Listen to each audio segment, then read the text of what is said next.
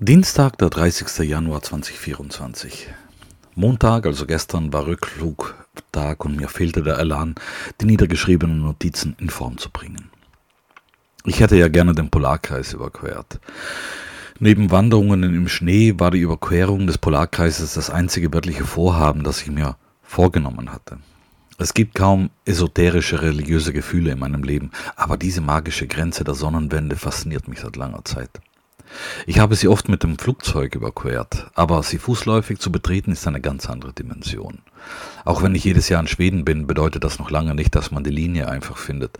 Meist verläuft der Polarkreis irgendwo durch den skandinavischen Wald. Es gibt mehrere Waldstraßen, die vom Polarkreis durchkreuzt werden, aber dafür müsste ich entweder zwei Tage von Göteborg aus fahren oder mit dem Flieger nach Kiruna oder Luleå fliegen und dort ein Auto mieten und noch einmal zwei bis drei Stunden fahren. Oder mit der Bahn, das sind auch 20 Stunden. Romaniemi, Rovaniemi liegt hingegen zwei Kilometer vom Polarkreis entfernt. Da bot es sich natürlich an. Das Problem ist nur, niemand scheint sich dort für den Polarkreis zu interessieren. Weder Taxifahrer noch Tourismusangestellte wissen, wo man den Polarkreis überqueren kann. Alle verweisen nur auf die Markierung im Santa Claus Village, aber diese, diese, dieses Weihnachts Weihnachtsmanndorf Disneyland wollten wir tunlichst vermeiden. Dort gibt es eine Markierung im Boden und man kann sich gegen Entgelt sogar ein Diplom ausstellen lassen, dass man an jener Stelle den Polarkreis überquert hat.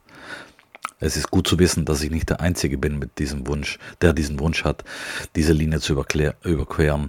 Es ist aber deprimierend zu wissen, wie billig bedienbar so ein Wunsch ist. Um es vorwegzunehmen, nein, wir fuhren nicht ins Weihnachtsmanndorf. Eine Alternative wäre gewesen, ein Auto zu mieten und mit dem GPS-Signal in den Wald zu fahren. Der Taxifahrer riet uns aber davon ab, ein Auto zu mieten. Das sei, die seien bei diesen Wetterbedingungen immer schlecht bereift. Tatsächlich waren die Straßen, auch die Hauptstraßen, durchgehend mit Schnee bedeckt. Natürlich sagt ein Taxifahrer, dass Mietautos eine schlechte Sache sind. Schließlich sind die schlecht für, schlecht für sein Geschäft. Aber es reizt mich auch wenig, irgendwo im Wald bei minus 20 Grad und ohne Handyempfang mit dem Auto stecken zu bleiben. Ich habe viele Filme gesehen über Flugzeugabstürze in Alaska. Ich weiß, was dann passiert.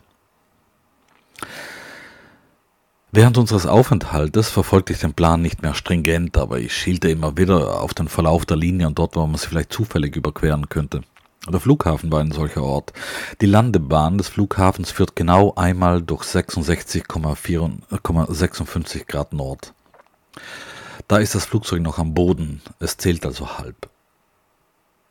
Wir schrieben auch noch Postkarten. Wenn man Postkarten nach Deutschland schickt, kann man als Empfängerland Deutschland schreiben oder das finnische Wort verwenden, Saksa. Genau, Saksa.